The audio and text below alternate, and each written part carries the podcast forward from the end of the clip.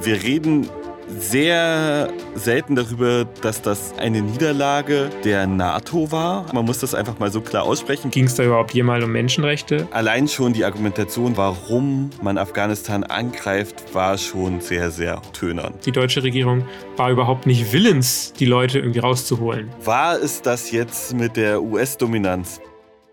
Produziert wird unser Podcast Teller und Rand von ND, der linken Tageszeitung aus Berlin. Für mehr Infos, Themen und Medien aus linker Perspektive schaut auf dasnd.de vorbei. Außerdem könnt ihr das ND jetzt auch mit einer einmaligen oder regelmäßigen Zahlung unterstützen. Auf dasnd.de slash support. Wir würden uns sehr darüber freuen.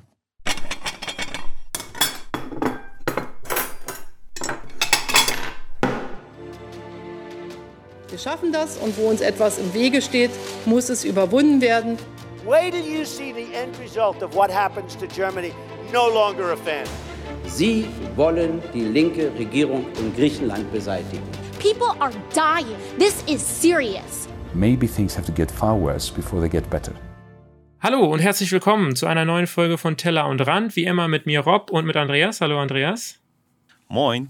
Diesen Monat äh, war ja ein Thema extrem wichtig und ist an niemandem irgendwie vorbeigegangen, nämlich der Vormarsch der Taliban in Afghanistan. Und deswegen möchten wir auch heute vor allem über dieses Thema reden. Haben dazu auch ähm, äh, ein Interview wieder da, dabei zu dem Thema. Äh, Andreas hat das geführt, ne? Genau, ich habe ein Interview mit äh, zwei Personen, die aus der ähm, afghanischen Community äh, kommen, äh, beide in Hamburg ansässig sind und dort auch rege aktiv sind, nämlich Hida und Atal. Und äh, die beiden erzählen ein bisschen aus ihrer Perspektive, aber bringen auch im Prinzip Perspektiven aus Afghanistan mit, mit Menschen, die sie dort reden und machen stark, wie die Menschen vor Ort zumindest von den Perspektiven, von denen sie es zu hören bekommen, sich einen Umgang mit ähm, Afghanistan wünschen und was denn alles so schiefgelaufen ist. Ja, schiefgelaufen ist auf jeden Fall viel, glaube ich. Ne? Ja, genau. Und ich glaube, einer der wichtigen Punkte, die, äh, die wir tatsächlich im Interview nicht ansprechen, aber die mir wichtig sind, wir reden sehr selten darüber, dass das A eine Niederlage der NATO war, eine nicht nur so irgendwie ein Rückzug oder man hat sich da zurückgezogen. Nein, es war eine Niederlage. Man muss das einfach mal so klar aussprechen, weil nur so entfaltet der Begriff auch seine Wirkung. Man hat aufgegeben und es war nicht nur eine Niederlage der NATO, sondern es war auch eine Niederlage für die Leute in Afghanistan, die der NATO, der USA, Deutschland, dem Westen in vielen Anführungszeichen vertraut haben und jetzt alleingelassen wurden. Ja, das ist so ein bisschen genau, du hast es ganz gut zusammengefasst. Also diese Niederlage, die ja nicht so gerne angesprochen wird. Man hört immer wieder, in, es gibt mal hier eine Meldung, eine Meldung, dass ein Spitzenpolitiker oder eine Spitzenpolitikerin durchaus zugibt, dass das Ganze, ja, eben man das Ziel nicht ganz erreicht hat, was man wollte. So vorsichtig wird es meistens ausgedrückt. Äh, dabei muss man ganz klar sagen, das Ziel ist ganz, ist natürlich verfehlt worden, dauerhaft. Ähm, man wollte ja Nation Building betreiben und hier eine stabile Regierung hinzubekommen, die auch dann Menschenrechte, äh, Rechte für Frauen, äh, Rechte für Kinder etc. schützt. Und das ist einfach äh, nicht passiert. Das ist ja ganz klar, sieht man ja jetzt. Das konnte nachhaltig, war einfach nachhaltig nicht, scheinbar nicht ähm, mit der Art, wie die NATO vorgegangen ist, einfach nicht äh, möglich. Ja, und die, die Frage, die wir uns da stellen müssen tatsächlich ist, was hat man dann da eigentlich gemacht? Also, ich finde es auf so vielen Ebenen perfide und schwierig, wie zurzeit mit Afghanistan umgegangen wird. Und das aus einer so einer linker Perspektive heraus zu betrachten, wo man den Einsatz sowieso schon mal erstmal kritisch betrachtet, Militäreinsätze, Interventionen des Westens insgesamt schwierig sind, was definitiv so ist. Aber gleichzeitig, wenn man es dann macht, dann muss man doch, also wir haben dort 20 Jahre Einsätze gemacht, indem wir dort Menschenleben riskiert haben, hauptsächlich das Leben afghanischer Menschen, die dort äh, im Krieg umgekommen sind, dann das, das Leben von den westlichen Soldatinnen, den afghanischen Zivilistinnen natürlich und eine ganze Menge Geld, die dort reingegangen ist, so. Und das hat man alles investiert und man hatte ja ein Ziel und nach 20 Jahren sagt man, nee, das war gar nicht unser Ziel. Eigentlich wollten wir nur Al-Qaida und Osama bin Laden stürzen. Osama bin Laden wurde vor 2015 festgenommen in Pakistan. Also, was? Vielleicht muss man auch ein bisschen, bisschen ehrlich mit sich sein. Und das, finde ich, fehlt an vielen Stellen. Ähm, dass man eben auch eingesteht, man hat hier was versucht. Ja? Man hat gesagt, man geht hier jetzt rein das, warum man reingegangen ist, 11. September, das ist ja alles nachvollziehbar, ne? so auf emotionaler Ebene, aus Amerika amerikanischer Sicht. So, man zieht den NATO-Fall, sodass eben alle mitmachen müssen, mehr oder weniger, oder die, die können, machen mit. So auch die, dann die Bundeswehr und Deutschland. Ähm, man geht da rein, man stürzt im Endeffekt eine Regierung. Ja, die Regierung war furchtbar, das ist natürlich klar. Und man schafft natürlich auch einen, einen neuen Staat, man baut neue Strukturen auf ähm, man pumpt ja auch unglaublich viel Geld hinein. Und man schafft tatsächlich für 20 Jahre Hoffnung für die Menschen, um sie dann eben so krass zu enttäuschen. Äh, und das erinnert mich tatsächlich so ein bisschen an die Kurden. Ich weiß nicht, ob du dich daran erinnerst, dass Donald Trump diese paar US-Soldaten, die in den kurdischen Gebieten im Norden von Syrien stationiert waren, abgezogen hat und dann quasi die Möglichkeit mal wieder freigegeben hat, für die Türkei dort einzumarschieren, die das natürlich dann auch dankend angenommen haben, dieses Angebot sozusagen, und dort reingegangen sind. Und die Kurden wurden mal wieder sozusagen verraten, in Anführungsstrichen, von den westlichen Kräften, in dem Fall den USA. Und hier ist es ein bisschen auch so, weil man hat die Leute aufgebaut, man hat die Zivilgesellschaft aufgebaut, man hat sie ihr erst die Möglichkeit gegeben, sozusagen sich auch öffentlich zu äußern, sich teilzuhaben am Leben. Und dann garantiert man ihnen aber eben auch nicht die Sicherheit, indem man rausgeht äh, indem man äh, zumindest mit einer gewissen Truppenanzahl drin bleibt, sondern man geht auch im Endeffekt ja über Nacht. Klar, es war jetzt seit 20, Anfang 2020 hat sich das so ein bisschen äh, herausgestellt, aber man geht dann doch so schnell wieder raus und überlässt den Menschen sich selbst. Das sieht man ja auch, dass man überhaupt gerade aus deutscher Perspektive oder ne, die deutsche Regierung war überhaupt nicht willens, die Leute irgendwie rauszuholen. So, das ist ja mittlerweile eigentlich klar geworden. Und das ist eigentlich irgendwie auch die moralische Niederlage des Ganzen. Voll. Also, und ich würde erstmal sagen, es ist halt nicht nur eine moralische Niederlage, es ist halt auch ganz klar eine militärische und eine gesellschaftliche Niederlage, die dort ist. So. Wir haben nicht nur moralisch verloren. Und wir meine ich jetzt mit dem Westen, ohne mich da direkt darauf zu beziehen, dass ich da verloren habe, aber der deutsche Staat und ich als dieses Staatsvolk Teil, so, hab da mit verloren. So. Und man muss halt auch mal ganz klar sagen, also allein schon die Argumentation, die damals war, warum man Afghanistan angreift, war schon sehr, sehr tönern. So. Allein das war schon sehr, sehr schwierig, weil schon damals war klar, Osama bin Laden ist ein Saudi. Die meisten Terror, also die meisten Terroristen, die den 11. September ausgelöst haben, waren Saudi-Araber. So schon damals war klar, sie sind unterstützt von Pakistan. Pakistan spielt eine enorme Rolle. Und man kann aber, konnte damals nicht und kann auch heute nicht Saudi-Arabien oder Pakistan für diese Sachen in Verantwortung ziehen. Man zieht ja auch nicht Katar dafür in Verantwortung, dass die in Syrien Terroristen unterstützen, weil wir diese Staaten weil diese Staaten sind halt geschützt, entweder dadurch, dass sie Atomwaffen haben oder halt dadurch, dass sie Verbündete des Westens sind. Genau, genau. Also du, du ähm, du hast halt irgendwie, es, es, gibt halt ein zwei, zwei Klassensystem sozusagen, wenn du so willst, ne? Double Standard sozusagen. Also du hast halt eben die, die machen können, was sie wollen und die, die das nicht können. Ja, beziehungsweise Afghanistan war halt der Staat, der herhalten musste. Genau, es war ein Symbol. Und wie gesagt, was ich damit meine, wenn ich sage, ich verstehe, warum die Amerikaner so gehandelt haben. Sie haben, weil es halt natürlich ein emotionaler Einschnitt, ein, ne, einer der krassesten emotionalen Einschnitte der amerikanischen Geschichte auch irgendwie war. Wir stehen unter Beschuss sozusagen, wir werden hier angegriffen und politisch gesehen musste George W. Bush irgendwas machen. So.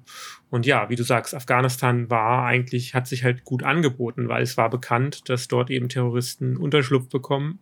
Ich meine, das tun sie in Pakistan auch, ne? aber da ist man nicht einmarschiert. So, ist natürlich auch interessant. Ja, das tun sie wahrscheinlich in einer ganzen Menge Staaten. So, also, ne, also ich meine, der DDR wurde sehr, sehr lange vorgeworfen, dass sie der RAF Unterschlupf gegeben hat. Ich glaube, das ist fast schon normales Prozedere, dass, wenn man nicht unbedingt verbündet ist mit dem Staat, den die Terroristen angreifen, dass man dann sagt, naja, solange er bei uns keinen Unsinn macht. So, und das kann man auf jeden Fall kritisieren. Die Frage ist, ob man daraus einen Krieg hervorbrechen muss. Wir sehen ja, wie diese Aktion damals mit Osama bin Laden gelaufen ist. als sie dann einfach fünf Helikopter voll mit äh, Special Forces Kräften eingesetzt haben, die dann halt das Haus gestürmt haben und ihn erschossen haben. Nicht die humanste Methode, wesentlich besser als ein Krieg über 20 Jahre. Definitiv, aber dafür brauchst du natürlich auch Intelligence. Und ich glaube, damals war so die Intelligence, okay, es gibt diese Burg da in Tora Bora oder wie das hieß. Äh, und wir wollen da jetzt rein und boom, und wir wollen jetzt der Öffentlichkeit groß zeigen, dass wir was, dass wir uns verteidigen. Also aus amerikanischer Sicht, wie gesagt, das ist für Deutschland gilt natürlich dann immer die, die Solidarität. Da steckt man halt so ein bisschen mit drin. Das ist ja auch klar. Das gilt dann auch für die Briten, aber auch für die Franzosen und so weiter, die da alle mitgemacht haben. Die Türken ja auch mit großen Truppenkontingenten, zumindest später. Und da ist man dann halt dabei und da macht man dann halt mit. Am, am besser wäre es natürlich gewesen, wenn man gesagt hat, okay, wir, wir versuchen einfach da irgendwie die Informationen rauszubekommen. Und ich meine, man hätte ja sicherlich auch mit der Taliban irgendwie verhandeln können, weil für die war das ja jetzt nicht so ideal, dass die Amerikaner und die, ja, die NATO-Truppen dort rein sind und sie im Endeffekt entmachtet haben. Gleichzeitig muss man halt auch sagen, ne, also wie gesagt, die Taliban sind ein grausames Regime und wahrscheinlich war es für die Menschen vor Ort zumindest kurzzeitig besser. Aber, aber es ist halt eine sehr, sehr, also das ist halt eine sehr, sehr schwierige Frage und ich meine, das müssen wir Gott sei Dank auch nicht beurteilen. Das ähm, das wird in dem Interview dann nochmal tiefergreifend aufgegriffen, Gott sei Dank. So, also ich glaube, keiner von uns beiden sagt jetzt, hättet ihr es mal damals nicht gemacht, weil die Talib mit den Taliban war das schon alles fein. Nicht unsere Perspektive auf diese Sache, sondern eher so eine Sache, so, ich glaube, Krieg ist in diesem Fall auf jeden Fall, also offensichtlich, und im Nachhinein sagt sich das halt einfach, aber offensichtlich hat 20 Jahre Krieg nicht unbedingt das gebracht, was man sich erhofft hatte. Und da ist halt die Frage, wird das jetzt wenigstens reflektiert? Setzt man sich jetzt im Verteidigungsministerium, Außenministerium, Entwicklungshilfeministerium zusammen und sagt, ja, dieses Afghanistan die letzten 20 Jahre, das scheint ja nicht so gut gelaufen zu sein. Machen wir das jetzt in Mali besser oder nicht? Ich glaube, die, ich glaube, der Gedankengang ist da. Also, das ist ganz klar. Die setzen sich natürlich hin und diskutieren das, weil dieses Desaster wenn jetzt keine Wahl ge gewesen wäre, hätte das mindestens zwei Ministerköpfe wären gerollt, so. Also der von Heiko Maas und der von Annegret Kramp-Karrenbauer. Ähm, ich glaube, das ist zweifellos so. Jetzt ist es jetzt halt nicht so, weil die sind sowieso aus dem Amt in ein paar Monaten. Deswegen, ne, also das, das war ja schon ein krasser Einstieg. Also es gab ja auch Forderungen, dass die Kanzlerin selbst zurücktritt, was natürlich durchaus auch legitim wäre, weil sie natürlich die Gesamtverantwortung trägt für diese Regierung. Insgesamt denke ich aber, dass diese Reflexion, die jetzt kommen wird, wahrscheinlich dann am Ende nicht die richtigen äh, Schlüsse zieht. Weil der, der Schluss wird dann im Zweifel sein, wir machen das alles gar nicht mehr und ziehen uns da überall raus. Und das kann auch nicht die Lösung sein, meiner Meinung nach, sondern wir müssen natürlich da den Mittelweg finden, der gleichzeitig, ähm, der gleichzeitig eben vielleicht ein bisschen weg vom Nation Building, aber andererseits vielleicht auch auf nicht militärische Art und Weise, ja, auch Menschenrechte, Frauenrechte etc. Ähm, fördert, weil im Endeffekt ist das doch auch ein bisschen unser, also wir können ja nicht sagen, wir machen das in unserem Land hier jetzt so oder in unserem Teil der Welt und was ihr jetzt da macht, dann steinigt, erhängt, äh, köpft Leute, wie ihr lustig seid. Ne? Ich glaube, das sollte auch nicht unser Anspruch sein und diesen, ich glaube, was wir was man eigentlich schon immer irgendwie versucht hat, ist eben, äh, eben eine Balance zwischen, zu, finden zwischen diesen beiden. Und in letzter Zeit oder in den letzten 30 Jahren war es ja dann eher äh, out of balance sozusagen. Man hat eben diese ganzen Einmarsche. Ähm, das ist das eine. Zum anderen muss man, kann man ja auch sich die Frage stellen, ob diese, diese Angriffe auch überhaupt, ging es da überhaupt jemals um Menschenrechte? Ich glaube, bei der Taliban ging es nicht darum, wir gehen jetzt hier rein und wollen den, die Frauen befreien, sondern es ging darum, die Taliban zu fangen. Und es war ganz netter Bei, ne? so ein netter Beigeschmack sozusagen, dass man jetzt noch hier was Gutes für die Menschen tun konnte. Es war gute Propaganda. Richtig, richtig, genau, genau. Ja, also die Frage ist ja, also die Frage, die wir uns als BeobachterInnen stellen, ist ja tatsächlich, wie geht es weiter? In Afghanistan weiter? Wer wird da jetzt den Einfluss übernehmen? Wie sollte Deutschland damit umgehen? Das können wir auf jeden Fall fragen. Wie geht es insgesamt weiter? Also ganz anders. Die große Frage ist doch, war es das jetzt mit der US-Dominanz? War es jetzt der letzte, der letzte Ziegelstein aus der Mauer heraus, der das amerikanische Jahrhundert beendet hat? Uh, das ist natürlich das ist eine große Frage. Ich glaube, was ist, ist, ich glaube, es ist, vielleicht war es der letzte große Einsatz der Amerikaner in der Form zumindest. Das kann ich mir schon vorstellen, zumindest bis sich grundlegend was ändert. Denn ich denke, die Amerikaner werden weiterhin massiven Einfluss in der Welt haben und den auch ausführen. Ich meine, die Drohnenkriege werden wahrscheinlich sich intensivieren. Wir haben es ja jetzt schon gesehen. Äh, Biden hat auch reagiert, hat ja ähm, auch Ziele in Af äh, Afghanistan jetzt schon mindestens zwei, von zwei weiß ich jetzt, ähm, gefahren sozusagen und auch mehrere Menschen äh, sind dabei gestorben. Und das kann keine gute Antwort sein, denn wir wissen von den Drohnenkriegen, dass hauptsächlich leider Kollateralschäden sozusagen das sind, was das Ganze erzeugt, anstatt dass es tatsächliche Veränderungen bringt. Und es ist ja. Und bei Kollateralschäden meinen wir, dass ZivilistInnen ermordet werden. Richtig, genau. Das habe ich vielleicht jetzt ein bisschen technisch ausgedrückt. Ähm, so nennt man, nennen das dann die Fachleute sozusagen, die, die Militärs wahrscheinlich sagen dann Kollateralschaden. Aber natürlich sind es die Menschen. Ne? Wenn dann so eine Hochzeitsgesellschaft abgebombt wird, ne? dann sterben halt 100 Leute. Ähm, und da war dann ein Terrorist dabei. Das ist ja ganz toll. Aber am Ende muss man sich fragen, ist es das Ganze wert? Deswegen glaube ich, zumindest in der Hinsicht wird es die Welt ein bisschen verändert und auf jeden Fall schlechter machen. Das muss man einfach ganz klar, äh, denke ich, so sagen. Wie geht es in Afghanistan weiter? Wir werden natürlich als Deutsche und auch mit den Medien immer noch weiter hingucken, solange noch Deutsche dort sind. Aber sobald die letzten Deutschen oder nur noch vielleicht ein paar Vereinzelte da sind, werden wir als deutsche Medien auch nicht mehr hinschauen also wir natürlich werden auch mal hoffentlich noch auch in der Zukunft noch mal da hingucken. Aber die Massenmedien schauen da jetzt schon weniger hin. Ich meine, die Bild freut sich noch, dass sie da ihren einen Paul Ronsheimer irgendwie sitzen hat, der ja da extra hingefahren ist. Äh, aber die bringen auch keine substanziellen Informationen daraus. Und äh, wie gesagt, das ist, glaube ich, und es wird wahrscheinlich wieder ziemlich radikal werden in Afghanistan, denke ich. Und wir werden es aber nicht sehen. Ja, wir werden hingucken müssen. Ne? Das ist halt die, die Frage ist ja, ist das nicht die Aufgabe von Medien, dort hinzuschauen? Also das ist ja, so das ist ja tatsächlich immer so die Frage, die ich mir stelle. So warum, warum können wir eigentlich so tun, als ob wir dort weggucken? Warum schauen wir nicht viel öfter dorthin? Und das ist ja bei so einer Sache wie Afghanistan. Ich meine, das spielte schon dafür, dass dort bis zu 170.000 SoldatInnen aus den Allianzen der NATO und anderen Staaten vor Ort waren, spielte es erschreckend wenig eine Rolle bei uns. So. Wie, wie viele Leute wissen wirklich, was in Afghanistan abging? So. Also, und besonders müssen wir uns halt den Perspektiven und den Menschen annehmen, die, ähm, die davon betroffen sind, von diesen Konflikten, so, und dürfen da auch nicht aus unserer deutschen Perspektive raufgucken und sagen, und siehst du mal, was ist ich, da hätten wir einmarschieren müssen, dort hätten wir nicht einmarschieren dürfen, dort hätten wir so handeln müssen, dort hätten wir so handeln müssen und und und. Das sind ja die großen Fragen, die wir uns stellen und die ich dann, äh, äh, die wir auch im Interview diskutieren.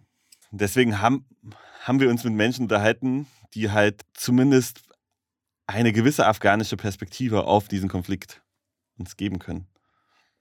Genau, und die ist, glaube ich, ganz wichtig, dass wir diese Perspektive nicht verlieren, denn äh, wir schauen eben mit einem speziellen Blick drauf. Und deswegen bin ich sehr froh, dass du eben dieses Interview führen konntest. Herzlich willkommen zum Gespräch, Hia und Atal. Schön mit euch zu sprechen. Ähm, wir wollen uns über Afghanistan unterhalten und ich habe euch beide wie man das heutzutage halt so macht, auf den verschiedenen Social-Media-Plattformen gefunden und ihr sprecht da sehr viel drüber und kommt aus der afghanischen Community in Deutschland. Hi, Hila, wie geht es dir? Schwierig gerade zu beantworten. Ich glaube, ich bin immer noch in so einem Krisenmodus, wo ich gar nicht so richtig gerade gucken kann, was bei mir los ist und vielleicht auch bewusst das nicht mache, weil gerade andere Personen bei mir Priorität haben und ich glaube, das ist ein Modus, bei dem bleibe ich. Ich brauche gerade die Energie dafür. Ja, ich glaube, so geht es mir. Tatsächlich ein bisschen ähnlich. Also irgendwie Krisenmodus beschreibt es ganz gut. Vielleicht noch ein zweites Wort dazu, Funktionsmodus. Also tatsächlich auch bewusst auch darauf gelenkt, jetzt zu funktionieren und gar nicht viel zu fragen, wie es einem selbst geht. Ich weiß, es ist sehr, sehr ungesund, aber die aktuelle Situation macht es für mich zumindest nicht anders möglich. Ich glaube, das ist zumindest den Leuten, die die aktuellen Ereignisse in Afghanistan verfolgt haben, wahrscheinlich auch zumindest auf einer gewissen Ebene verständlich, ohne das natürlich nachführen zu können, weil wenn man dort unten selber keine Leute persönlich kennt und oder Verwandte hat oder so, dann kann man den Stress wahrscheinlich gar nicht spüren. Ich würde äh, mit Datei anfangen. Was machst du denn gerade? Also was was ist deine Funktion gerade oder also wieso funktionierst du gerade nur?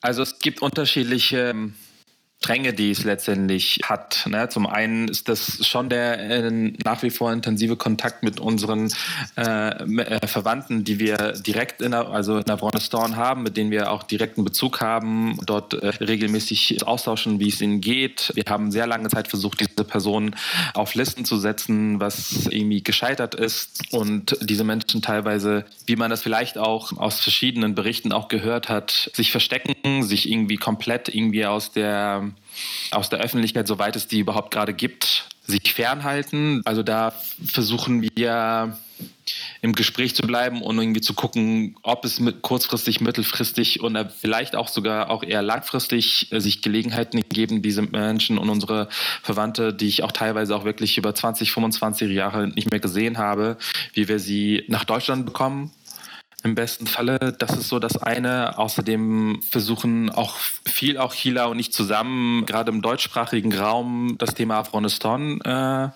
ganz oben zu halten. Das ist ein ultraschweres, schwere Aufgabe, weil wir irgendwie das Gefühl haben, dass wir, dass die Aufmerksamkeit sehr, sehr stark schwindet, wenn, wenn nicht sogar komplett äh, verschwunden ist äh, und dort so als Accounts mit, kleinen, mit kleiner Reichweite ähm, irgendwie dagegen anzukämpfen, ähm, bedarf sehr, sehr viel ähm, Arbeit und gleichzeitig fragt man sich schon so auch so, ist das gerade wirklich der richtige Weg? So ist, sind die sozialen Netzwerke tatsächlich gerade der Ansatz, wo man äh, quasi tatsächlich diese Sichtbarkeit schafft? Oder gibt es nicht auch andere Wege? Und natürlich gibt es auch andere Wege, auf die Straße zu gehen. Und da ist ja vor allem Hila John sehr aktiv. Dazu wird sie sicherlich auch selbst gleich sagen.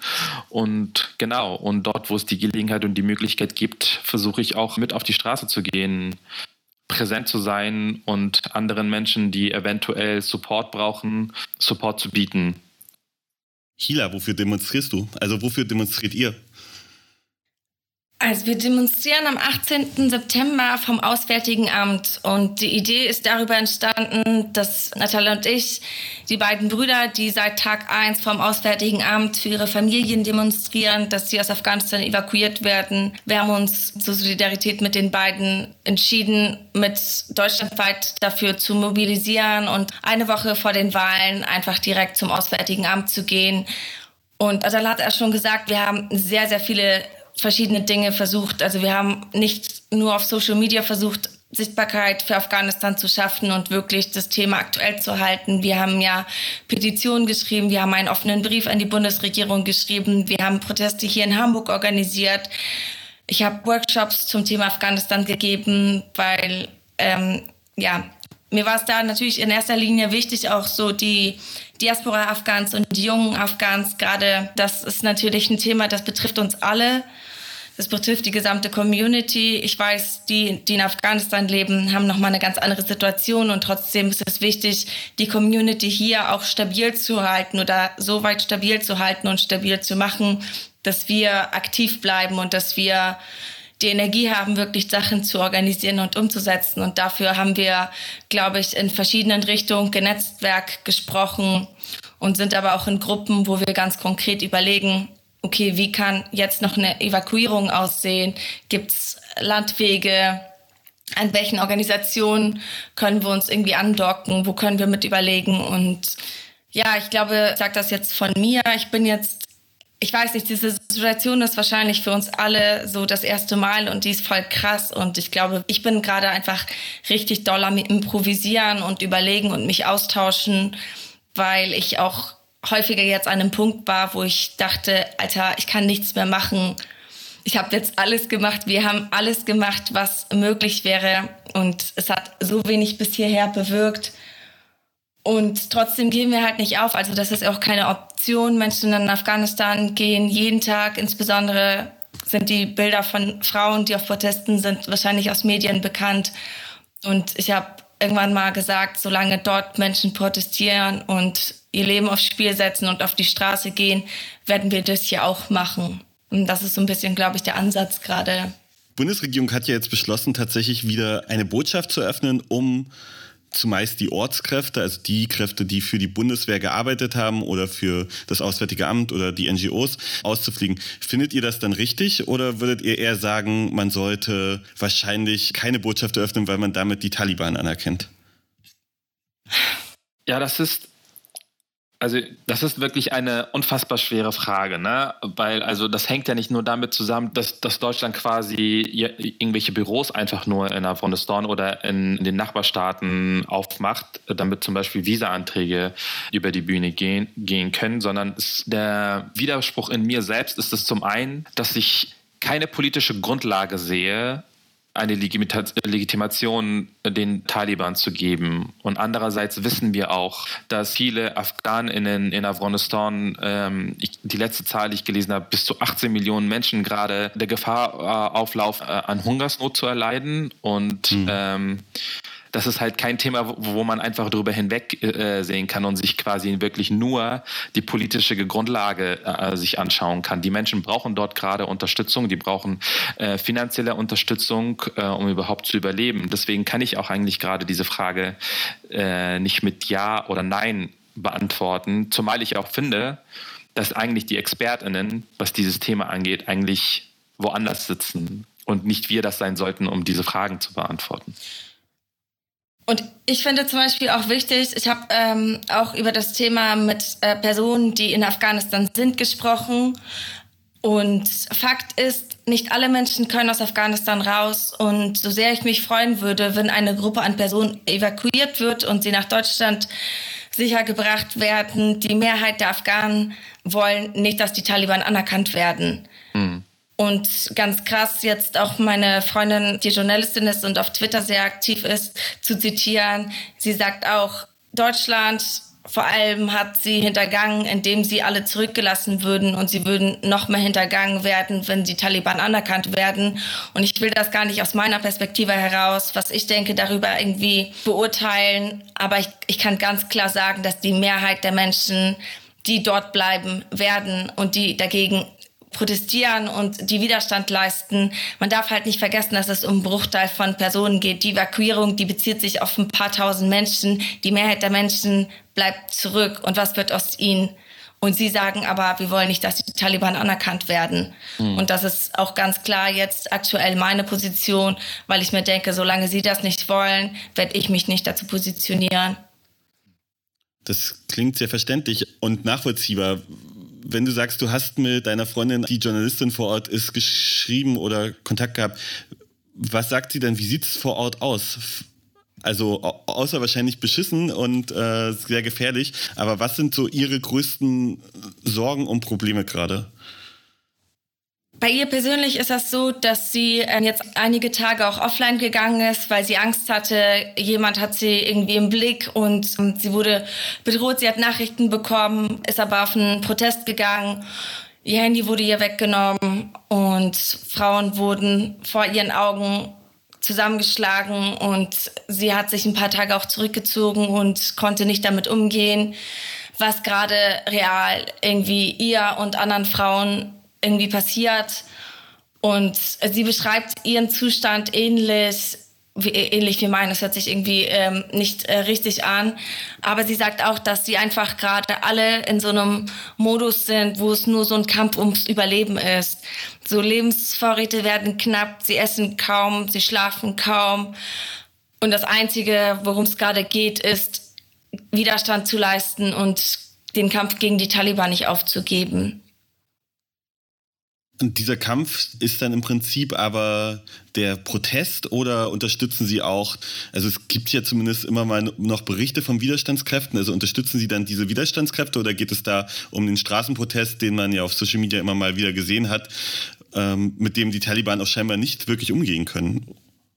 Also bei ihr geht es jetzt vor allem auch um die Straßenproteste, da sie in Kabul wohnt und da sie diesen Straßenprotesten und diesen Frauengruppen angeschlossen, die ja auch aus aus der Not heraus diese Proteste auf den Straßen irgendwie machen, weil sie auch keinerlei Ressourcen und Möglichkeiten haben, da Netzwerke zu schaffen, da irgendwie anders dagegen vorzugehen, als wirklich zu protestieren. Hm. Genau, was ich da tatsächlich aber sehr, sehr interessant finde und das finde ich auch nochmal irgendwie, also zum einen genau diese Mobilisierung, wie, wie kriegt man das hin? Und vor kurzem gab es eine Videokonferenz von afghanischen AktivistInnen, die direkt in Afghanistan leben, mit einem Berliner Verein JAR e.V. Und das war ganz spannend, die Schlüsselmomente irgendwie daraus zu lesen, dass sie tatsächlich auch über, also in Afghanistan, also nicht nur in Kabul, sondern auch in anderen Provinzen und Städten über Messenger vernetzt sind. Mhm. Und die haben natürlich keine Ressourcen und finanzielle Mittel, um ihre Proteste koordiniert und zielt auf die Straße zu bringen. Aber es gibt dennoch halt irgendwie gemeinsame Nenner und gemeinsame Inhalte, die sie dann irgendwie versuchen, über das ganze Land irgendwie hinauszustreuen. Und aktuell ist dieser Widerstand, der auf der Straße vor allem stattfindet, sehr, sehr aktiv. Vor allem sind das Frauen, die das machen, die auch an der vordersten Linie auch stehen und gegenüber bewaffneten mhm. Taliban stehen und ja, für ihre, für ihre Meinungsfreiheit, für Frauenrechte, für Recht auf Bildung einstehen und wie du selber sagtest, und damit können die Taliban momentan nicht so gut umgehen, aber sie können damit gerade nur nicht so gut umgehen, weil noch die Öffentlichkeit noch drauf schaut. Mhm. Und parallel befinden sie sich in Gesprächen mit Deutschland, mit Amerika, mit der Türkei, mit China, wobei das sind nochmal andere Themenbereiche. Aber sie können einfach nicht gerade ihre Strategie, die sie eigentlich haben, einfach durchziehen gerade. Und größte Gefahr ist, was passiert halt, wenn die Kameras aus sind, wenn eventuell mhm. das komplette Internet kontrolliert wird, was dann passiert und äh, mit diesen Widerständen. Also du meinst, wenn wir aufhören hinzuschauen, dann werden sie die Protestierenden einfach umbringen. Genau. Und das passiert ja jetzt schon. Also nicht überall auf jedem Protest und an jeder Stelle ist eine Kamera. Und wir kriegen vieles nicht mit über die Medien und kriegen aber ganz, ganz viel über Privatpersonen mit, die mir Fotos, mhm. die mir Videos schicken die auch keine krasse Reichweite haben und die unentdeckt bleiben auf Social Media. Aber es passiert ja mhm. gerade viel, viel mehr, als wirklich die Mainstream-Medien erreichen. Und das ist noch, wie Atal auch schon gesagt hat, das sind immer noch Dinge, wo die Taliban sich noch extrem zurückhalten aus Angst, weil es steht, steht gerade noch auf dem Spiel oder viele Länder positionieren sich ja insoweit, indem sie sagen, ja, wir warten mal ab und wir gucken mal. Also es geht einfach gerade um Zeit. Ich glaube, eine Zeit lang wird das so sein, dass es akzeptiert wird, dass Frauen auf die Straße gehen. Und ich glaube, äh, sobald sie sich da eine Position gesichert haben und sie als Regierung anerkannt sind oder sich teilweise so aufgebaut haben, aufgestellt haben, kann das ganz, ganz schnell anders aussehen. Und ich glaube, darauf setzen sie tatsächlich. Genau. Also Hila hat es einfach gesagt, also diese Fälle werden teilweise auch über kleine Reichweiten auch veröffentlicht. Es gibt aber auch große Fälle, die auch schon breit auch äh, dokumentiert sind, wie äh, Journalistinnen, die Widerstände versucht haben zu dokumentieren, ausgepeitscht wurden, Journalistinnen verschwunden sind. Also diese Fälle sind schon bereits jetzt schon dokumentiert. Ich fange jetzt gerade auch an, das habe ich heute mit der Journalistin aus Kabul überlegt, dass wir anfangen, vielleicht Daten zu sammeln oder eine Liste anzulegen über alle Frauen, die jetzt verschwinden. Und es verschwinden jeden Tag Frauen. So, es gibt Fälle von, dass Frauen von ihrem Zuhause aus abgeholt und verschleppt werden. Und es gibt Fälle von Frauen verschwinden, wenn sie irgendwie mit jemandem rausgegangen sind oder die verschwinden von den Protesten. Mhm. Und das ist, das werden Zahlen sein. Also es ist absolut wichtig, das zu dokumentieren, weil wir einfach zu wenig gerade von der Situation mitkriegen und das wird vergessen sonst. Das wird ja jetzt, das ist ja jetzt schon gar nicht sichtbar und es sieht so aus, als wenn Frauen protestieren und es passiert gewaltsam, aber so wie viele dann tatsächlich verhaftet werden und verschwinden, da, darüber wird kaum gesprochen. Hm. Ja, klingt auch nach einer sehr, sehr wichtigen Aufgabe, weil das ist ja nun mal leider so, dass die wirklich davon betroffen sind, ja oft komplett vernachlässigt werden. Und ich meine, das Patriarchat herrscht überall, aber dort vor Ort natürlich nochmal auf einer ganz krass anderen Ebene als hier. Aber auch hier kümmert man sich wahrscheinlich weniger um die Frauen als mehr um die Ortskräfte. Also ich finde den heutigen Tag auch sehr interessant. Es ist ja heute der 11. September und dieser 11. September, an dem sind unfassbar viele Menschen in New York gestorben. Und gleichzeitig war das ja der Anfang die Rechtfertigung für den Einsatz auch. Genau, die Rechtfertigung für den Einsatz in Afghanistan und in Irak.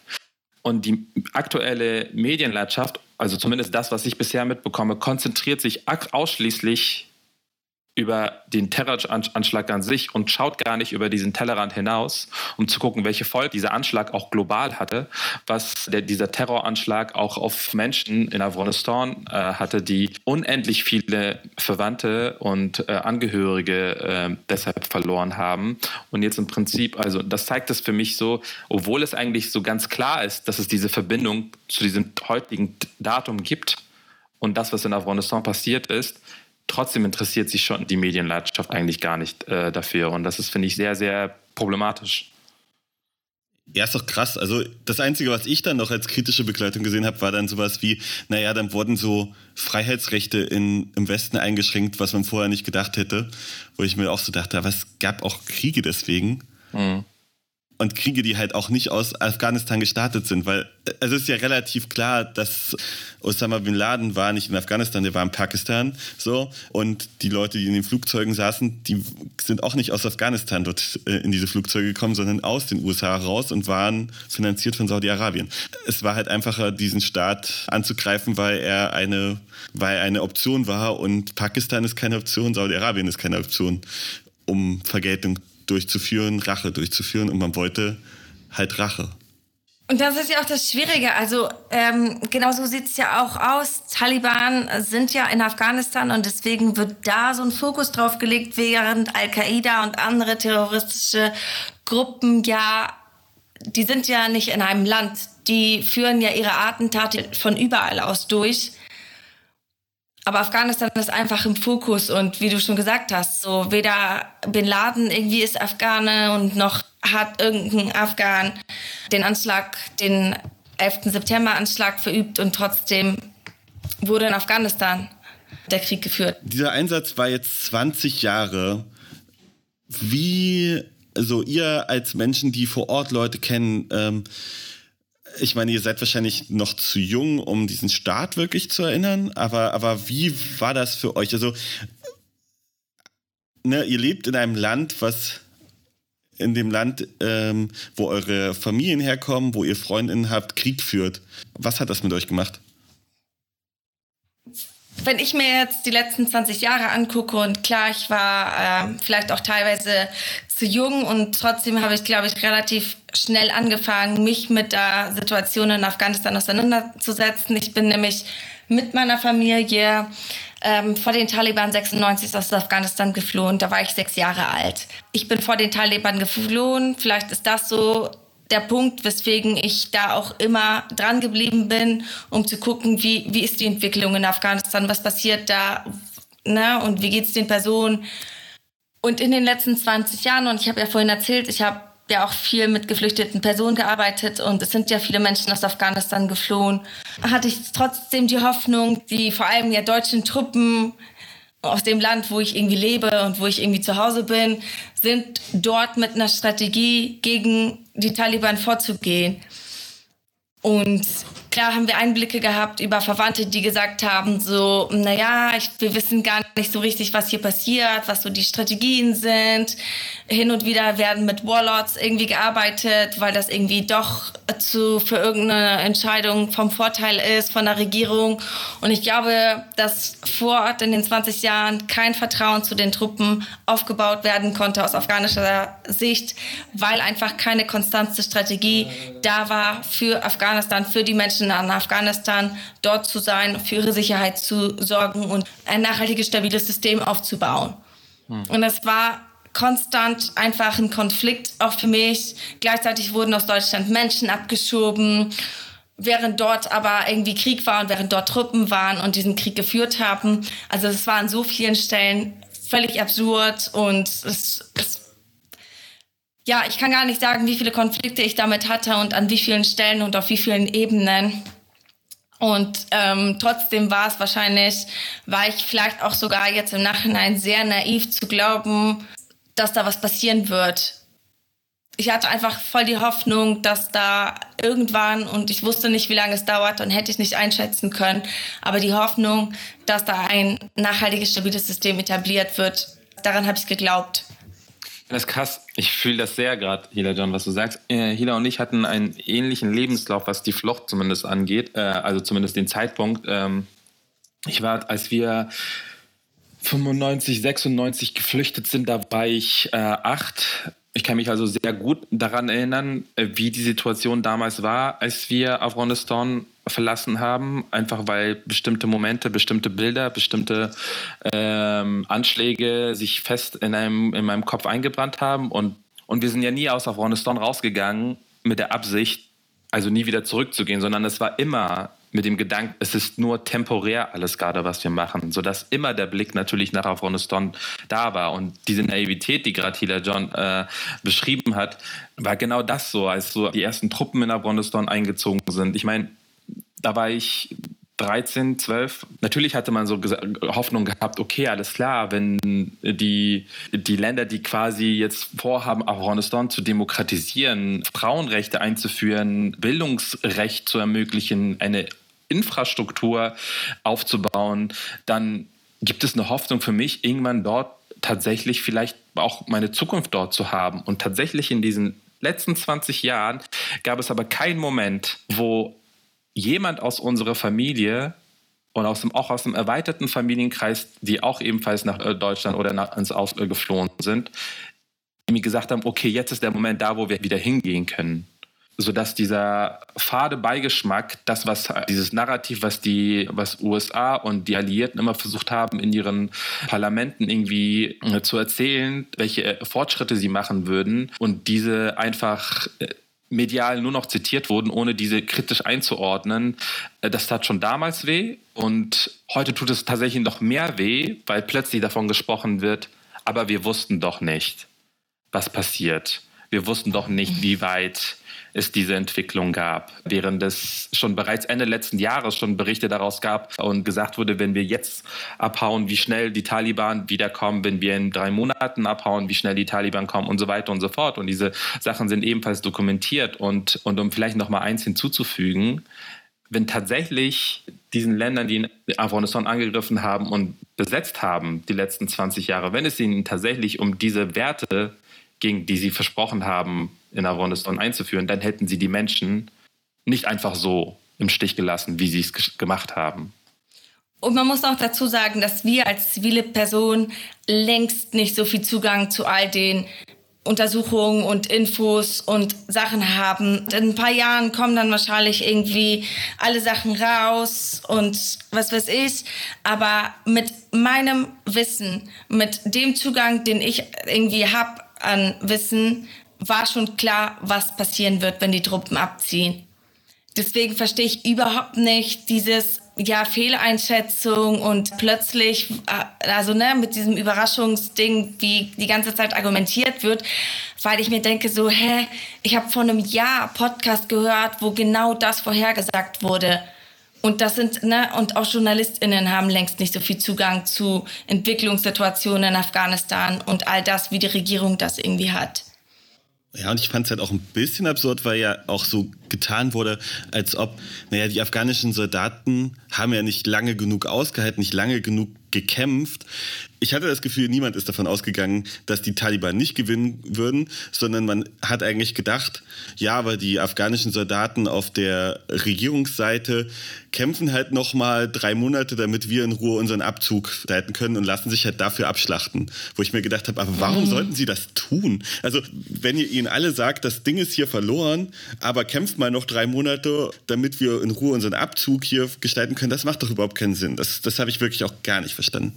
Also ne, dieses Thema, ne, das ist so, Das ist aber auch so, so ein Narrativ, den es sich so verfestigt hat, auch sehr, sehr breit sich gefestigt hat, dass Afghanistan 300.000 SoldatInnen gehabt hätte, diese und diese Ausrüstung gehabt hätte und so weiter und so fort, aber trotzdem nicht gekämpft hätten und so weiter und so fort. Aber wenn wir uns mal die letzten 20 Jahre anschauen und uns die Statistiken angucken, wer die meisten Opfer am Ende getragen hat, das waren die afghanischen Soldatinnen, die, die an der vordersten Front standen und äh, gestorben sind. Ich will gar nicht damit unsichtbar machen, dass eventuell auch andere Soldatinnen auch gestorben sind, aber das ist einfach eine Lüge, wenn das erzählt wird. Und zum anderen wird auch völlig vergessen, dass die, das afghanische Militär komplett unterversorgt war. Also die, er hat äh, bis zur Machtergreifung die, die Monate zuvor wenig bis kaum finanzielle Einkommen bekommen. Sie hatten teilweise an, an ihren Frontlinien äh, nicht mal das Mindeste, also nicht mal Essen irgendwie zur Verfügung gehabt. Diesen Menschen jetzt irgendwie vorzuwerfen, dass sie nicht gekämpft hätten oder dass sie nicht kämpfen wollten, das ist, finde ich, super, super perfide wir alle können uns, glaube ich, Krieg nicht vorstellen, so wirklich. Ich glaube, wenn man noch nicht in einem Krieg war, ist das sehr, sehr schwierig. Und dann Leuten vorzuwerfen, aber ihr habt hier nicht alles gegeben, so, das finde ich halt auch aus so vielen Perspektiven perfide. Da würde ich zustimmen, da ist dieses Framing sehr, sehr, sehr, sehr krass. Was erwartet ihr oder beziehungsweise was könnten die Menschen in Afghanistan von deutschen Linken erwarten? Wie sollte eine deutsche Linke damit umgehen, die gleichzeitig natürlich erstmal kritisch gegen Militäreinsätze ist? Es gab ja diesen Aufschrei in Deutschland darüber, dass die Partei Die Linke nicht für den Rettungseinsatz gestimmt hat. Ja. Und ähm, wenn man die Linke kennt und weiß, Sie waren von Anfang an dagegen und sind grundsätzlich gegen Militäreinsätze. Dann ist das vielleicht nachvollziehbar. Nun war das in dieser Situation und in Bezug auf die Evakuierung jetzt, es war gar nicht anders möglich. So, das ist, glaube ich, das, ähm, das trifft absolut auf Unverständnis auf der afghanischen Seite, weil die Taliban bewaffnet waren. Und wenn der auf der einen Seite Menschen bewaffnet sind und sie deswegen nicht rauskommen, dann finde ich das ein bisschen schwierig zu sagen, wir haben einen pazifistischen Ansatz und wir sind gegen Militäreinsätze und deswegen ziehen wir uns raus, aber überlassen die Menschen der Gewalt der Taliban. Hm. Ich persönlich stehe da kritisch gegenüber und ich weiß, dass sich da nicht auch alle für irgendwie äh, dafür gestimmt haben und trotzdem gab es keine Mehrheit und ähm, ich war tatsächlich ein bisschen enttäuscht über diese Entscheidung. Also euch kann man unterstützen, unter anderem dadurch, dass man wahrscheinlich demonstriert, den Blick weiter auch auf Afghanistan und äh, die Menschen vor Ort behält. Wie kann man die Leute vor Ort gut unterstützen?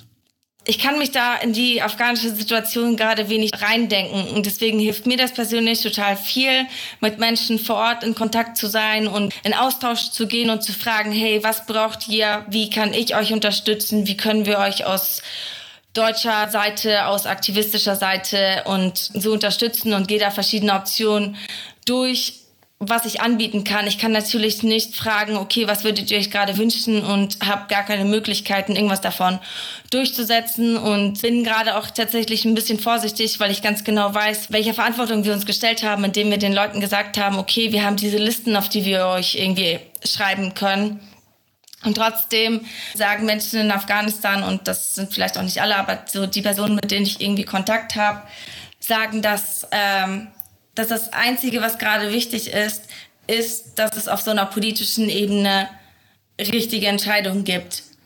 Und kann sein, dass Afghanistan jetzt Hunger leiden wird. Kann sein, dass die Menschen gerade wirklich eine krasse Zeit durchmachen aber wenn es wirklich ist, dass es für eine Zeit jetzt ist und Sie haben die Hoffnung, nach einer Zeit kriegen Sie über Hilfsorganisationen oder über sichere Fluchtwege, über andere Möglichkeiten, die Möglichkeit, ihrer Situation zu entkommen, dann ist das was ganz anderes, als zu wissen, sie sind jetzt für den Rest ihres Lebens den Taliban ausgeliefert und vielleicht leben sie dann auch nicht mehr lange. Okay, also du meinst, die Leute politisch unterstützen und sie dabei unterstützen im Kampf gegen die Taliban auf bestmöglichen Wege? Genau. Es geht darum, nicht dass wir irgendwie entscheiden, oh, vielleicht ist das gut, wenn jetzt so und so viele Menschen evakuiert werden und dafür irgendwie wird, werden die Taliban anerkannt oder so, sondern es ist wichtig, den Kampf zu kämpfen, den die Menschen dort kämpfen und nicht zu übergehen mit ihren Kämpfen, weil wir das aus unserer Perspektive heraus anders machen würden oder anders entscheiden. Also für mich innerlich klingt das immer so banal, weil wir das die, die letzten Wochen und Monate immer wieder immer sagen. Deswegen weiß ich nicht, inwiefern das irgendwie für die Zuhörenden dann am Ende irgendwie vielleicht doch noch irgendwie was Neues ist. Also momentan was, was Spendenmöglichkeit zum Beispiel gibt, so, so ein Punkt, was total komplex ist gerade, weil es ist momentan schwierig, äh, Geld abzuheben, auch wenn so ganz langsam ja die Bank öffnen und äh, der Western Union, meine ich, hat jetzt auch vor kurzem auch ihre Geschäftswege wieder geöffnet unter Einschränkungen. Und trotzdem gibt es einzelne Spendenaufrufe für besonders marginalisierte Gruppen. Das wäre zum Beispiel ein Weg. Das wird gerade in den sozialen Netzwerken dazu sehr viel äh, geschrieben, sehr viel äh, repostet und geteilt, dort einfach die Augen aufhalten und zu recherchieren, also selbst die Arbeit auch zu machen und zu gucken, okay, wo gibt es gerade eine Organisation, die aktiv gerade für Menschen in Afghanistan Geld sammelt. Das ist das eine. Ich finde den Punkt, den Hila angesprochen hat, also den politischen Kampf, den äh, die Menschen in Afghanistan gerade führen, genau dort auch anzusetzen und auch diesen auch hier fortzuführen, um diese Inhalte auch sichtbar zu machen und zu zeigen, dass wir solidarisch ähm, mit diesen Menschen sind. Das ist sehr, sehr wichtig. Und sich weiter und weiter und weiter über Afghanistan informieren und sich darüber klar machen, welche Verantwortung Deutschland eigentlich da hat. Deutschland war die letzten 20 Jahre halt einer der AkteurInnen in Afghanistan, sowohl was auch äh, Einsatz einging, als auch äh, vor allem wirtschaftlichen Stränge angeht. Das heißt, sie haben wirklich sehr, sehr stark Afghaninnen, Zivilistinnen an sich herangezogen und von ihren Erfahrungen und von ihrer Expertise gelebt und profitiert. Und sich jetzt einfach komplett zurückzuziehen und so zu tun, als ob sie jetzt gar nichts mehr damit zu tun haben, das funktioniert halt nicht. Und auch da muss es eindeutig auf die gezeigt werden. Also zum Beispiel Hochtief AG, die, die hat in Afghanistan halt gewirtschaftet so. Und also ich habe von denen nicht mitbekommen, dass sie sich da, da darum bemüht haben, dass Afghaninnen eventuell nicht nur auf Evakuierungslisten stehen, sondern auch tatsächlich auch evakuiert werden. So, das sind halt, das sind einzelne auch Wirtschaftsunternehmen und da sind viele deutsche Behörden, die sich komplett da aus ihrer Verantwortung rausgezogen haben. Und das muss auch nachhaltig trotzdem nach wie vor irgendwie darüber gesprochen werden, weil diese Namen dürfen nicht vergessen werden. Genau, ich würde dazu auch, glaube ich, einen Punkt sagen, der total wichtig ist und ist der uns irgendwie von Anfang an klar gewesen ist, weil wir da auch total viel drüber gesprochen haben. Mhm. Aber ich finde, was wir auch nicht vergessen dürfen, ist, dass ich, obwohl ich natürlich mich als Aktivistin verstehe, natürlich als Zivil, an meine zivilgesellschaftliche Verantwortung sehe, in solchen Situationen, in solchen Krisen einzuspringen und sowas wie diese Listen zu führen. Mhm. Und trotzdem bin ich prinzipiell gegen die NGOisierung solche Aufgaben. Ich sehe, mhm. dass die Hauptverantwortung bei der Politik liegt und ich und das, was wir gemacht haben, war nicht, okay, wir sind jetzt ähm, aktivistisch unterwegs und wir machen das jetzt voll alleine und im Alleingang. Nein, das, was wir als einer der ersten Dinge gemacht haben, war vor allem diesen offenen Brief an die Bundesregierung zu schreiben, weil wir gesagt haben, ey, ihr könnt die Verantwortung nicht gerade abgeben oder irgendwie die Zivilgesellschaft machen lassen, weil ihr seid die Verantwortlichen. Ihr habt die Ressourcen, ihr seid die Entscheidungsträger und es kann nicht sein, dass wir Dinge umsetzen, die von euch nicht entschieden werden. Und deswegen ist es, finde ich, auch vor allem voll wichtig, klar, wir sind alle in unterschiedlichen Positionen und jede Person muss für sich gucken, was die eigenen Möglichkeiten und Ressourcen sind, in der eigenen Art irgendwie zu unterstützen. Ich finde aber, das, was am allerwichtigsten ist, dass die Politik einfach richtig doll Druck kriegt, dass sie vor allem ihre Arbeit zu machen. Wir haben darüber gesprochen, was wir machen und also wir konnten jetzt einiges aufzählen, woran wir arbeiten und was gerade bei uns abgeht. Aber ich habe keine Ahnung, was die Bundesregierung, was das Auswärtige Amt, was das BAMF oder wer auch immer jetzt zuständig ist, was die machen. Und es kann halt nicht sein, dass wir sonst was machen und versuchen und die Politik einfach gerade gar nicht transparent darüber ist, woran sie arbeiten und was sie sich gerade überlegen, um zu unterstützen. Ja, und das finde ich voll krass und richtig und wichtig, dass du das sagst, weil es ja dann kurz danach, nach diesem Motto äh, 2015 darf sich nicht wiederholen. Aber eigentlich war es doch genau de facto das. 2015 hat sich wiederholt. Und zwar in dem Sinne, dass die deutschen Behörden nicht ihren Job gemacht haben, was sie 2015 nicht gemacht haben, wo es irgendwelche Freiwillige aufgefangen haben und diesmal wieder. So diesmal war es ihr, die äh, die Listen geführt haben, die sich vor Ort um die Leute gekümmert haben, Leute, die mit den Ortskräften zusammengearbeitet haben, Journalistinnen, anstatt das Auswärtige Amt, anstatt das Ministerium für Entwicklungszusammenarbeit, mhm. sondern es waren wieder die Leute sich ein Herz genommen haben und gesagt haben, das ist eigentlich nicht mein Job, aber ich mache es. Und das war 2015. 2015 mhm. war Leute, die gesagt haben, ja, ihr macht das scheiße und deswegen sollen jetzt andere Leute drunter leiden. Das kann es ja eigentlich nicht sein. So. Mhm. Genau, diese, dieser Satz zeigt eigentlich schon sehr genau, wie die politische Landschaft in Deutschland eigentlich getrimmt ist oder wie sie, welche, welche Schlagrichtung hat. Weil natürlich meinen sie damit nicht, dass sie ihre eigenen behördlichen Fehler äh, nicht nochmal wiederholen dürfen, sondern sie, sie meinten ja natürlich damit, dass äh, nicht wieder Geflüchtete nach, nach Deutschland einreisen. Ja, voll diese behördlichen Fehler, ne? also ich, ich würde auch wirklich von unterlassener Hilfeleistung sprechen, was das Auswärtige Amt und die Bundesregierung in Afghanistan tatsächlich zum Schluss gemacht hat halt. Und das zeigt sich auch darin, nicht nur, dass am Ende des Tages Freiwillige und die Zivilgesellschaft eingesprungen sind, um Listen für Listen zu erstellen und diese an das Auswärtige Amt zu schicken, weil sie ein, ein schlecht vorbereitetes äh, System eingebaut haben, sondern sie haben auch dieses System auch immer wieder verändert und diese überhaupt nicht nach außen kommuniziert. Das war eine derart intransparente Art und Weise, mit so einer Krisensituation umzugehen, dass es gar nicht die Möglichkeit gab, von Menschen, die Menschen aus Afghanistan versucht haben, auf Evakuierungslisten äh, zu setzen, das auch richtig zu machen. Es gab immer einen Punkt, an dem man angelangt ist, wo man nicht sicher war, ob das jetzt gerade der richtige Weg ist. Mal war das so, dass sie, dass man relativ formlos alles eingereicht hat, dann haben sie plötzlich irgendwelche Word-Dokumente äh, zur Verfügung gestellt, dann war das so, dass sie gar nicht, also telefonisch sowieso nie erreichbar waren, obwohl sie ja immer wieder von diesen Hotlines gesprochen haben. Zum Schluss wurde den Menschen geraten, auf eigenes Risiko das Land in ein Nachbarland zu verlassen und dort hätten sie die Möglichkeit, ein Visum zu beantragen, wo wir ganz genau wissen, was eventuell auf diese Person gekommen wäre, nämlich, dass die Menschen ja schon aus Afghanistan ja geflüchtet sind und dementsprechend in ein sicheres Land angekommen sind und ob dann tatsächlich Deutschland irgendwie bereit äh, wäre, diese Person aufzunehmen, steht nochmal auf dem anderen Blatt Papier. Also um diese Reihenfolge zu zeigen, wie viele verschiedene Art und Weisen da war, dass plötzlich BAMF alles übernommen hat und das alles irgendwie abwickeln sollte. Eine völlige Undurchsichtigkeit. Und aus meiner Perspektive, so wie ich die, die letzten drei, vier Wochen wahrgenommen habe, kann das nur eine, eine bewusste Strategie sein. Also ich glaube, wir haben über viele, viele Aspekte gesprochen und ich danke euch dafür sehr und ich glaube, ihr habt mir auf jeden Fall sehr, sehr viele wichtige Aspekte aufgezeigt. Welche, welche Punkte werden eigentlich im, im aktuellen Diskurs immer vergessen? So, also wenn, wenn ihr jetzt die Nachrichten anmacht und mit Glück wird noch über Afghanistan geredet, was ist da das, was, wo, wo liegt das Augenmerk nicht so drauf? Und ich glaube, die Antwort auf deine letzte Frage schließt genau daran für mich auch an, dass ich mir denke, für all diese Entscheidungen, die dort getroffen wurden, für all diese Evakuierungsaktionen, für sämtliches, für diese Listen und alles, so für all das waren Menschen verantwortlich. Es saßen konkrete Akteure dort und haben genau diese Entscheidung getroffen.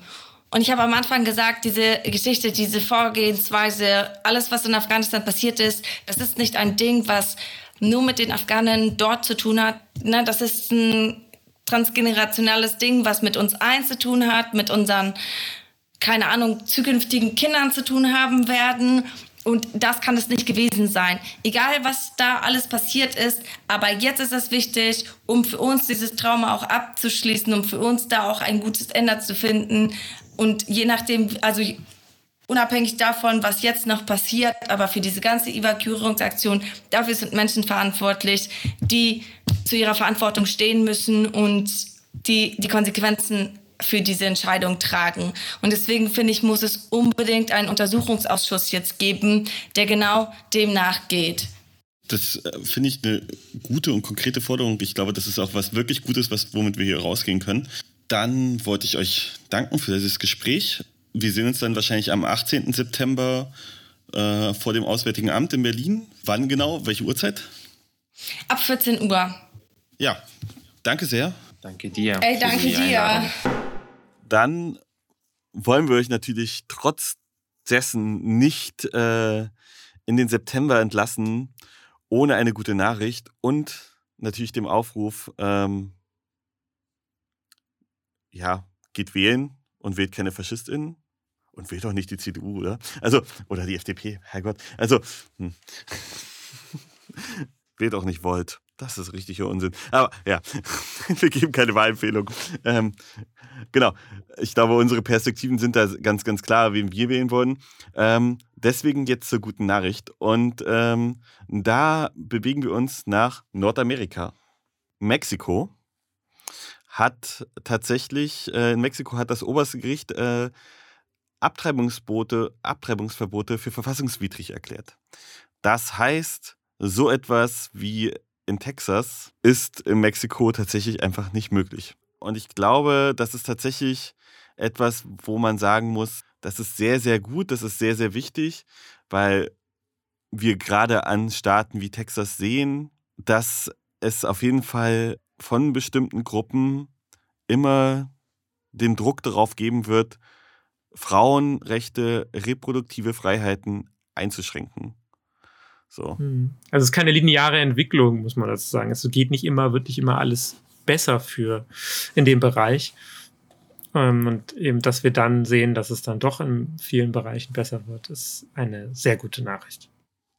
Genau, und äh, ja, und ich glaube, es ist tatsächlich etwas, wo man sagen muss, ähm, also ne, die Entkriminalisierung von äh, Abtreibungsrechten ist halt noch nicht der Schritt, den Argentinien gegangen ist, aber es ist ein großer Schritt und es ist weiter, als wir in Deutschland sind.